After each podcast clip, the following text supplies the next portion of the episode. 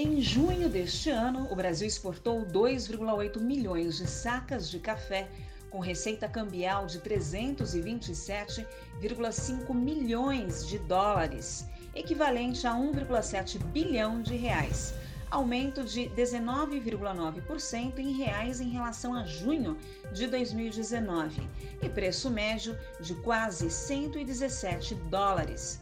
Com relação às variedades embarcadas no mês, 66,2% das exportações foram de café arábica, 1,8 milhão de sacas exportadas.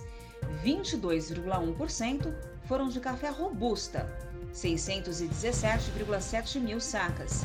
E 11,7% das exportações foram de café solúvel, 327 mil sacas. O balanço foi divulgado nesta segunda-feira pelo Conselho dos Exportadores de Café do Brasil, o Secafé. Da redação do Novo Agro, Lilian Dias. Diretor do IMA faz balanço sobre febre aftosa em Minas Gerais. Estamos falando aqui, especialmente no programa, a respeito da nossa campanha contra a febre aftosa, da vacinação contra a febre aftosa e o resultado que obtivemos aqui em Minas, satisfatório, em torno de 97% do nosso rebanho já todo vacinado.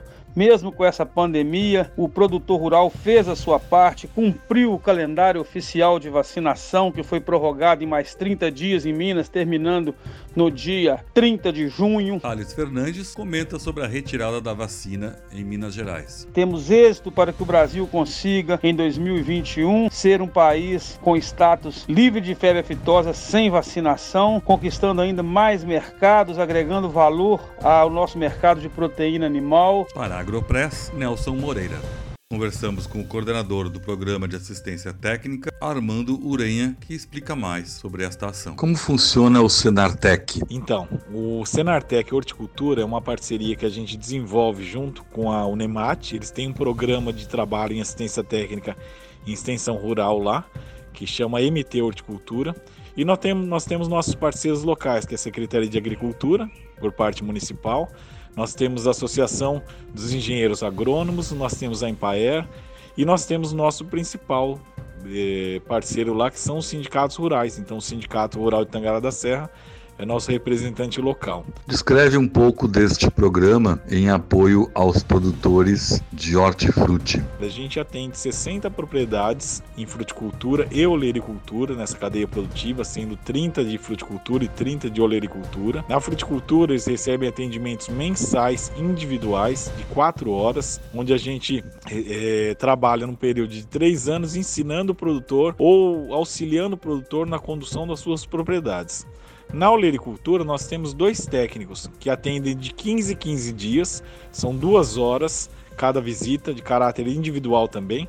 E de 15 em 15 dias eles visitam essas propriedades e auxiliando o produtor na condução das suas, das suas culturas, dos seus cultivares e assim por diante. Esse técnico ele é credenciado junto ao Senar e nosso grande objetivo é fazer com que esses produtos sejam é, desenvolvidos no sentido de que tenha é, evite-se problema de sanidade, melhore o manejo, a condução da sua, da sua atividade rural, trabalhe um sentido de comer, comercialização, não no sentido de, de Senar comercializar o produto para eles, mas no sentido de saber como classificar melhor seu produto, qual que é o produto de classe 1, classe 2, classe, classe 3, como que é a condução desse produto ao consumidor final e assim por diante. Que ações existem em apoio ao produtor aí na região? O cenário ele atua no sentido não somente de fazer uma assistência técnica e extensão rural. O nome do nosso programa é Assistência Técnica e Gerencial. Se chama, a nossa sigla é ATEG, e a gente tenta fazer com que o produtor saiba ele mesmo conduzir sua atividade. Para o Depois da Porteira, Nelson Moreira começa o vazio sanitário de soja em Minas Gerais. E o gerente de defesa sanitária vegetal do IMA, Nathaniel Nogueira, fala mais a respeito. Teve início neste mês de julho e vai até 15 de setembro o vazio sanitário da soja em Minas Gerais. Durante esse período de 77 dias, não é permitido semear ou manter plantas vivas de soja nas propriedades rurais mineiras. Estão fora dessa obrigação somente os empreendimentos autorizados pelo INA para plantio destinado à pesquisa científica e produção de semente genética de soja. O objetivo é eliminar o fungo causador da ferrugem asiática da soja e evitar perdas econômicas econômicas aos produtores, porque, como todos nós sabemos, o vazio sanitário impede a sobrevivência do fungo na intersafra e, dessa maneira, quebra o ciclo da doença. O envolvimento do produtor rural é essencial para o sucesso da medida. Por isso, reforçamos a responsabilidade dele, fazendo inspeções periódicas na propriedade e eliminando todas as plantas de soja que ele encontrar. O IMA convida o produtor a participar mais ativamente do processo de controle da praga, comunicando a situação sanitária de sua propriedade. Para isso, basta preencher a declaração de conformidade que está disponível no site do IMA. Ele acessa o site, preenche o formulário e envia para o IMA até o dia 31 de julho, no próprio site. Para a Agropress, Nelson Moreira.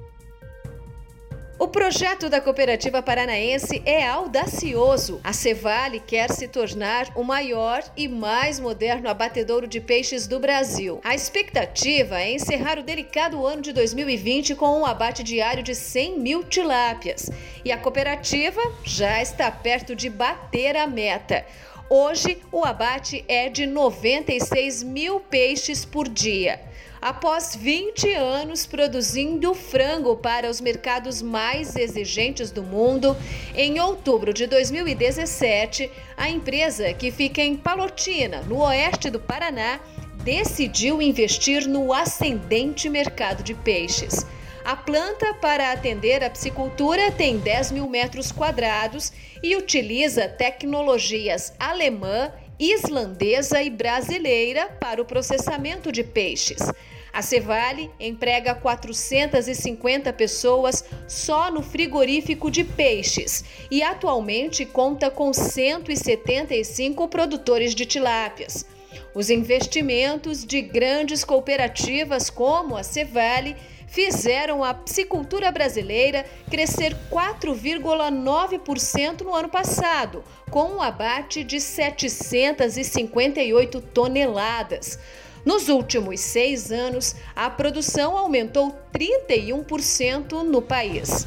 Os dados são do Anuário do Peixe BR da Associação Brasileira da Piscicultura e, com base nos números positivos, apesar da crise causada pela pandemia de Covid-19, o Brasil tem tudo para se tornar um dos maiores produtores de peixes para o mundo. Cristiane Guimarães, do Brasil Produtor News, para o Depois da Porteira.